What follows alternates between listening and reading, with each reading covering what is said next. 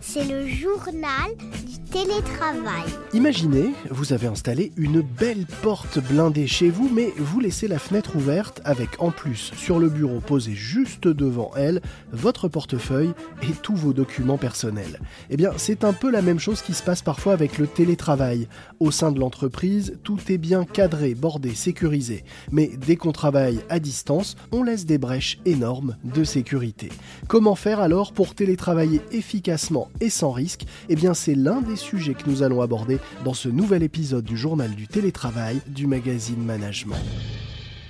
J'ai le plaisir de recevoir aujourd'hui Pierre Pfister, directeur général d'Adista. Adista, c'est un opérateur télécom pour les entreprises spécialisé dans la communication, le cloud et les services informatiques et voix. Bonjour. Bonjour. Quelles sont les offres spécifiques que vous proposez et qui permettent une connectivité optimale euh, aux salariés qui se trouvent en, en télétravail ou qui sont dans un fonctionnement euh, hybride comme on en voit de plus en plus? Je vais répondre plus globalement, si vous le voulez bien, à votre question. Je pense que le sujet n'est pas uniquement euh, la connexion. Mhm. En fait, le fait de travailler d'un autre site, ça change radicalement le sujet de sécurité. En travaillant de chez soi, on expose quelque part l'ensemble de son système d'information. Mhm. Et donc, on essaie d'avoir une, une vision un peu holistique pour nos clients pour que euh, lorsque leurs salariés euh, travaillent, d'ailleurs, que ça soit de chez eux ou j'allais dire des sites tiers, hein, on, on peut parler de- d'espaces de, coworking, de tiers-lieux, etc.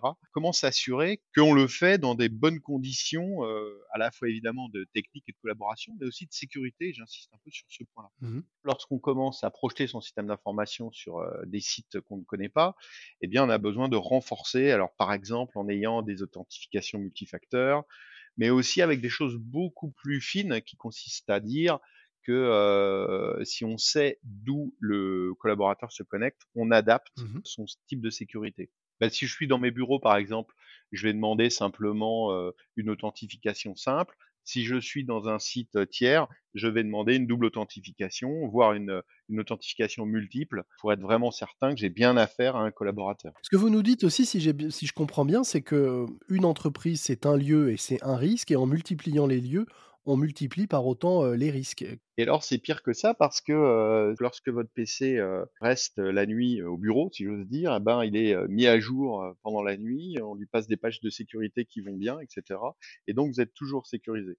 Si vous utilisez un PC tiers ou votre PC du bureau, mais de chez vous, s'il n'est pas sur le VPN de l'entreprise, ben, vous avez le risque que, bref, votre PC soit pas à jour et donc soit plus facilement attaquable. Et lorsqu'on rentre à travers un PC, évidemment, le hacker peut aussi euh, rentrer dans l'ensemble du réseau. Mhm. Donc l'idée, c'est de se dire que la personne qui se connecte à l'extérieur, je suis moins sûr que lorsqu'elle est dans mon réseau. Mhm. Et du coup, je, je modifie les accès des documents. Soit carrément interdit en disant, bah, s'il est à l'extérieur, il n'a plus le droit d'accéder à des documents de certains niveaux de confidentialité. Mhm. Ou au contraire, ça peut être, s'il veut accéder à ce type de document alors qu'il est à l'extérieur, eh bien, je vais renforcer mon authentification pour être certain qu'on a bien affaire au, au collaborateur. Alors là, vous nous, vous nous faites peur avec tous ces risques euh, qui sont euh, théoriques, mais est-ce qu'ils sont euh, avérés dans, dans la pratique? Ah non, ils sont avérés. Vous savez, on dit toujours en sécurité, il y a, il y a ceux qui sont déjà fait hacker et ceux qui sont déjà hackés, mais ils savent pas qu'ils ont déjà été hackés. hein. Il y a des asymptomatiques aussi pour continuer. alors. voilà, c'est un peu les asymptomatiques.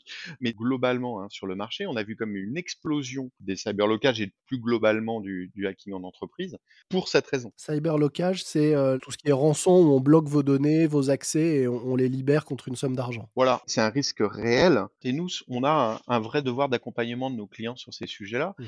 C'est-à-dire que c'est le moment de sensibiliser aux bonnes pratiques, au changement de mot de passe, aux tests de phishing. C'est quelque chose qu'on propose aussi à, à nos clients. C'est-à-dire que on simule du phishing pour nos clients et puis ensuite on leur fait des rapports pour leur expliquer euh, où est-ce qu'ils en sont de la sensibilisation auprès de leurs collaborateurs. Donc c'est vraiment ces points qui permettent de travailler à distance et finalement de profiter de cette très grande agilité qui est de dire finalement je peux travailler où je suis. Mhm. On verra peut-être après, il y a des limites à ça, mais on peut en tout cas techniquement travailler euh, de n'importe quel endroit. Eh ben alors justement, euh, en- enchaînons, quelles sont les, les limites que vous voyez euh, à ça et quelle est la, la propre politique de télétravail que vous avez adoptée chez Adista? Ce qu'on pense chez Adista, c'est que l'agilité, c'est des gens qui travaillent ensemble et qui se font confiance et qui se connaissent et Mhm. par un clincement d'œil, euh, j'allais dire, euh, savent comment ils doivent travailler. D'accord? Et donc, ce qu'on sait maintenant, et je ne sais pas si vous connaissez cette référence, mais moi, c'est un, un- un livre qui m'a beaucoup aidé là-dessus. Il y a un livre qui s'appelle Remote Work Revolution de, de Tsedal Nilay, euh, Mhm. dans la collection Harvard Business School qui parle de ça. C'est quelqu'un qui a étudié depuis des années le travail à distance, en particulier dans des grandes multinationales américaines. Et qu'est-ce qu'elle nous dit, et nous on l'a vécu, c'est que les gens qui travaillent bien à distance, c'est les gens qui se font confiance. Et pour se faire confiance, il faut se connaître un tout petit peu de façon euh, presque privée.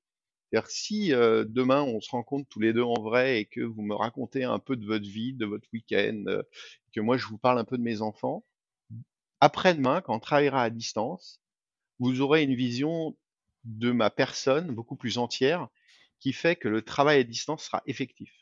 Mmh et ce qu'on sait, c'est que les gens qui travaillent, euh, qui sont jamais vus, qui sont euh, jamais euh, comme ça un peu compris, un peu analysés, ne travaillent pas bien à distance. Et donc nous, ce qu'on pense à distance, c'est que c'est qu'un travail à distance qui fonctionne, c'est c'est un équilibre. C'est-à-dire, c'est des gens qui se connaissent, qui se font confiance et qui, du coup, lorsqu'ils sont en, situation de télétravail, fonctionnent presque aussi bien que euh, s'ils se retrouvaient euh, dans des bureaux. Oui, c'est d'ailleurs pour ça que euh, parmi les nombreuses entreprises qu'on a pu interviewer pour ce podcast qui sont en 100% télétravail, toutes nous disent que ça ne fonctionne que si au minimum deux fois par an, on se retrouve une semaine pour passer du temps ensemble, partager des moments, des choses professionnelles et personnelles, car sinon le, lien ne se fait pas et effectivement on n'a pas ensuite cette possibilité de travailler en se connaissant et en se faisant, en se faisant confiance. C'est ça. Alors nous on pense que c'est pas assez de fois par an. Alors justement, quelle est vous votre propre pratique et, votre, votre charte ou, vos habitudes de télétravail? On a évolué évidemment comme tout le monde. Hein. On avait une politique de télétravail qui ferait rire aujourd'hui avant le Covid, hein, où on disait, je sais plus, 15 jours par an, un truc qui, mmh ne faisait aucun sens évidemment. Et puis là, on est sur une position d'équilibre qui me paraît bien meilleure. On a vécu cette période de télétravail forcé, j'allais dire, de façon extrêmement fluide. Hein. On a fait des enquêtes là-dessus et on a près de 77% de nos collaborateurs qui ont considéré que ça s'était très très bien passé. Mmh et donc, il y a eu une forte demande en disant finalement, on veut cette flexibilité. Et donc, on est arrivé à, deux jours de télétravail par semaine. En fonction des métiers, on laisse aussi de la latitude. C'est-à-dire qu'il y a certains métiers qui ont un peu des, modes de fonctionnement de télétravail différents. Nous, nos 35 agences en région, elles ont tous les métiers. Mmh donc, vous avez des gens qui sont en avant-vente, des gens qui sont commerciaux, des gens qui sont en après-vente, des gens qui sont en chefferie de projet. Ces gens-là, ils doivent constituer des équipes virtuelles autour des projets clients. C'est important qu'ils se voient parce qu'il y a beaucoup d'informels aussi, c'est-à-dire qu'on va se voir la machine à café, on va se souvenir qu'on a vu le DSI de tel client qu'il a dit telle chose, et là on va le dire au commercial ou on va le dire au chef de projet. Et ça, on va pas pouvoir le faire à distance, hein, ou alors à, multiplier les mini rendez-vous dans la journée. Et donc ces gens-là, on veut qu'ils se, ils se retrouvent dans les agences et ça nous donne une exigence mmh de la qualité des lieux dans lesquels nos collaborateurs se retrouvent, qui n'étaient pas là avant. Et j'y reviendrai. Et deuxième type de population, c'est des gens qui ont besoin parfois de se concentrer sur un temps long. Je pense par exemple aux développeurs. Mmh une fois que les bases sont établies avec l'équipe, eh ben, on va écrire un module, on va écrire un bout de code. Et là, peut-être que pendant une semaine, pendant deux semaines, on a au contraire besoin d'être au calme et de travailler. Donc, on permet aussi ce type de souplesse parce que par contre, lorsqu'on va être en phase de design et d'architecture, peut-être qu'on va passer une semaine tous ensemble au bureau, euh, sur des tableaux blancs, sur des espaces de collaboration physique, où on va euh, voilà, écrire euh, un peu ensemble, à plusieurs mains, la façon dont on va développer, par exemple, le logiciel ou le projet. Et après, le, le, point qui me paraît absolument majeur dans la politique de télétravail, nous, on s'est donné une politique pluriannuelle de, de rénovation et d'amélioration de nos locaux. On pourrait faire le parallèle, je fais parfois avec le retail. Hein, euh, dire avant, euh, il y a une vingtaine d'années, vous vouliez acheter quelque chose, vous alliez, euh, mmh je sais pas, à la Fnac. Aujourd'hui, si vous n'avez pas une expérience d'achat physique, vous achetez sur Amazon. Je pense que le travail, c'est un peu la même chose aujourd'hui.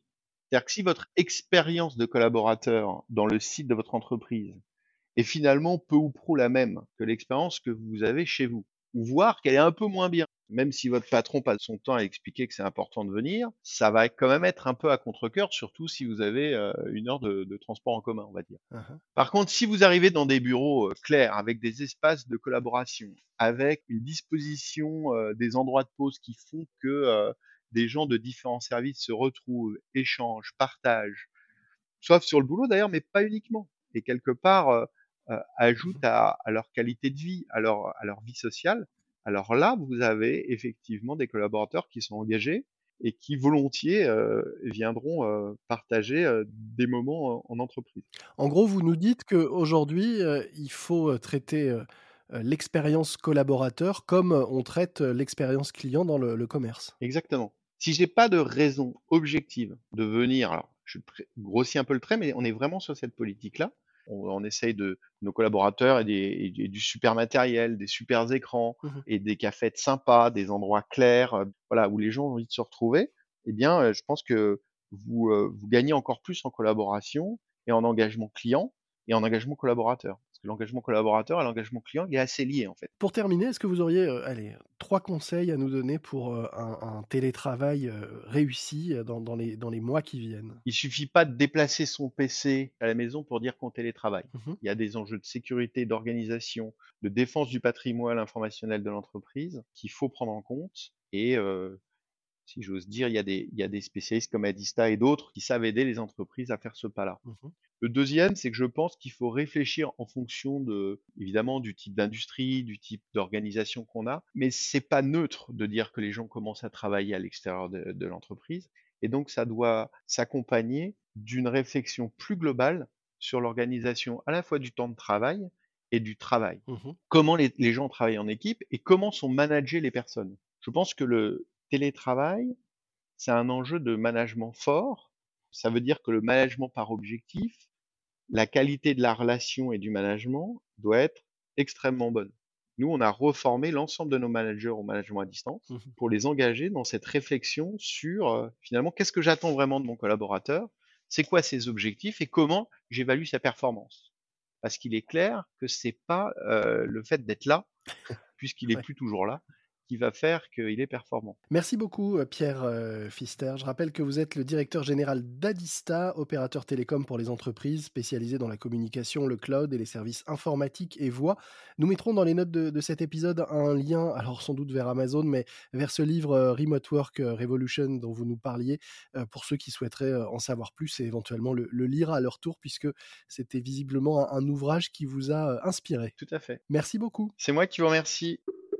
C'est la fin de cet épisode du Journal du télétravail. Si vous avez une remarque, une suggestion, une idée, n'hésitez pas à nous écrire à l'adresse le journal du télétravail tout attaché at gmail.com. Moi je vous dis à très vite et d'ici là, bon télétravail à tous. C'est le journal du télétravail.